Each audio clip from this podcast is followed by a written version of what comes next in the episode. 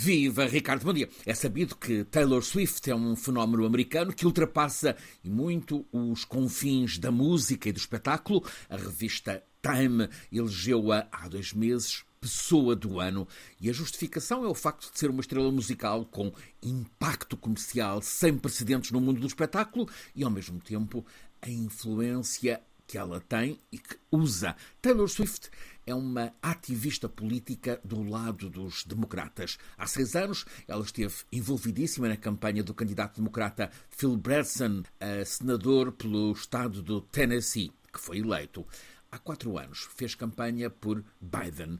Neste 2024 eleitoral nos Estados Unidos, Taylor Swift está a ser apontada como apoiante de topo não apenas de Joe Biden para a reeleição, também de candidatos democratas nas muito determinantes eleições para a Câmara dos Representantes e para o Senado. Ora, se Taylor Swift é um trunfo político de Biden e dos democratas, passa a ser alvo, de primeira grandeza, da engrenagem do ódio de apoiantes de Donald Trump. Aproxima-se um momento que está a ser visto como peça-chave para o arranque da campanha. O próximo domingo é dia de espetáculo desportivo do ano nos Estados Unidos. Afinal, Super Bowl, acontecimento de máxima audiência. Desta vez, o grande duelo do futebol americano decorre no estádio gigante de Las Vegas e envolve as equipas dos 49ers de San Francisco e dos Chiefs de Kansas City.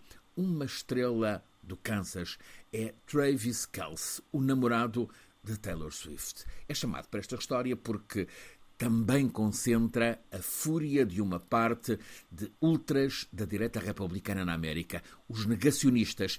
Isto porque no tempo da Covid ele protagonizou uma intensa campanha publicitária de apelo à vacinação geral. Ora, Taylor Swift vai estar no domingo em Las Vegas a apoiar o namorado. Junta-se assim duplo ódio para muitos dos mais inflamados apoiantes de Donald Trump. Por um lado, o Kelsey das vacinas, por outro, a Taylor Swift de Biden e dos democratas.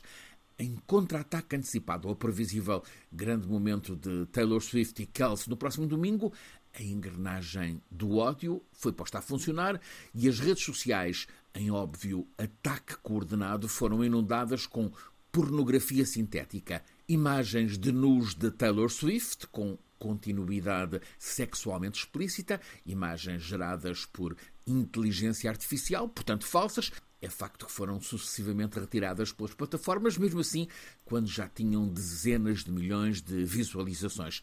A pornografia sintética é uma prática escalada nestes últimos meses, designadamente nos Estados Unidos da América, atinge sobretudo mulheres e adolescentes uma analista de estratégias de comunicação na televisão americana já comentou há um lado positivo neste abuso de imagens de Taylor Swift. É que desencadeia um movimento de indignação e de denúncia que está a mobilizar os mais novos. Também previne os cidadãos para a porcaria que está a inundar a campanha para as eleições de novembro próximo.